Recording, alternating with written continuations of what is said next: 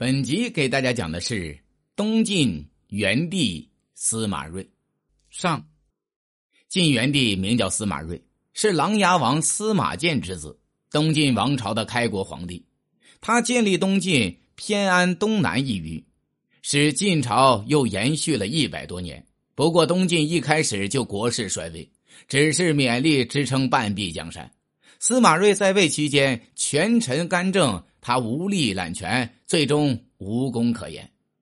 司马睿字景文，是司马懿的曾孙，祖父司马颙为司马懿的庶出之子。他的父亲是琅琊王司马鉴。太熙元年（公元290年），司马鉴死了，十五岁的司马睿就承爵为琅琊王。这时正是惠帝司马衷当皇帝，外戚皇室争权斗争激烈，到处都是动乱。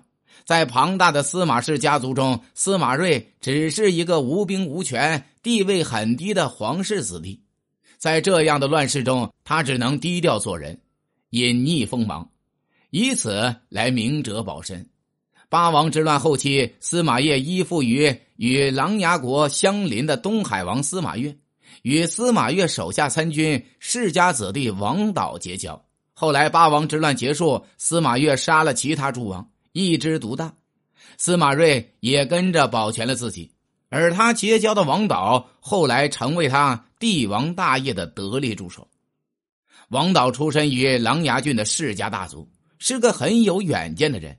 他看到西晋诸王自相残杀，人民起义不断，朝廷摇摇欲坠，又见司马睿为人平易谦恭，是个有才干的人，就多次劝司马睿早日回自己的封国琅琊。观天下局势，以谋划大业。公元三零七年，趁着匈奴汉主刘渊起兵进攻中原，形势恶化，司马睿就采用了王导的计谋，请求司马越让他镇守建康。建康是司马懿称帝后，为了避他的讳，改建业为建康。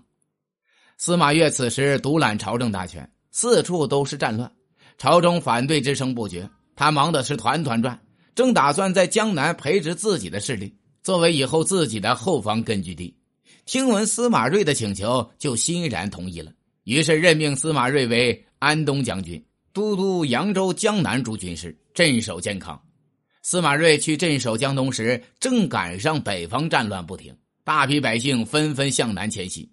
这些流民就随着司马睿一起来到了江南。司马睿还带来了不少支持自己的北方贵族。而密友王导也作为安东司马，随他一起来此共同谋事。司马睿的大业从这才开始打基础。司马睿到了健康后，行事并不顺利。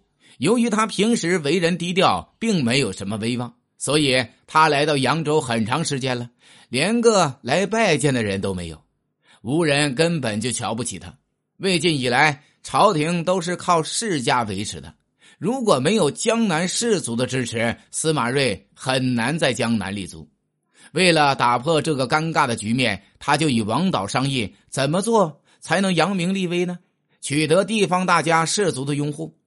正巧王导有个堂兄叫王敦，是扬州刺史，也很有谋略。王导就把他找来，一同商议此事。最后商定借用王敦的军队为仪仗，来彰显大将军的军威。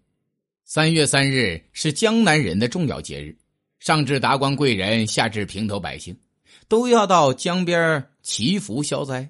这一天，大批人马乌罗开道，在王导、王敦及许多名流绅士恭敬的簇拥下，在侍从骑着高头大马的护卫下，司马睿乘坐豪华的监舆从人群中招摇而过。见到这个阵仗，当地大族豪绅很吃惊。纷纷跪在地上迎接。随后，王导就把他们召集一起，隆重介绍了大将军司马睿。健康的豪族听后，都表示愿意支持司马睿。在王导的建议下，司马睿又挑选当地世家大族的头面人物顾荣、贺询等到军中和官府任职，于是就有更多江南士族拥护司马睿了。而那些跟随司马睿从北方迁来的世家贵族及其宗部属、佃农等，也享有特殊的待遇。他们利益有了保障，自然也支持司马睿。这样司马睿就得到了南北世家大族的共同拥护，终于在南方站稳了脚跟。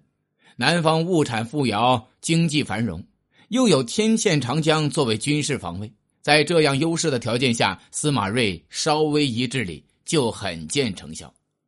随着附近几个郡的人才都来投奔，司马睿的名声就渐渐传开了。地方官僚的大力拥护，也为东晋政权奠定了稳固的基础。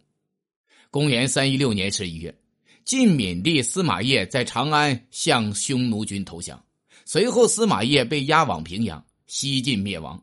公元三一七年三月，司马睿即晋王位。一年后，晋闵帝司马邺被害的消息传到了建康，司马睿在百官簇拥下正式登上了帝位，国号。仍然为晋，史称东晋，定都建康，改元大兴。司马睿就是晋元帝，是东晋的开国皇帝。司马睿当上皇帝后，首先感谢的就是王导兄弟。他深知没有王导等人的支持，根本不可能有今天的大业，所以司马睿对王导是真心感激的。他甚至还在登基大典当天将龙椅让出一半，命王导与自己共坐。这就表示他要与王导共享皇权了。不过王导功劳再高，也不敢受这样的大礼。他诚惶诚恐的跪倒在地上，对司马睿连连叩首说：“皇上，您是太阳，普照万民，而我只是太阳下面的草虫。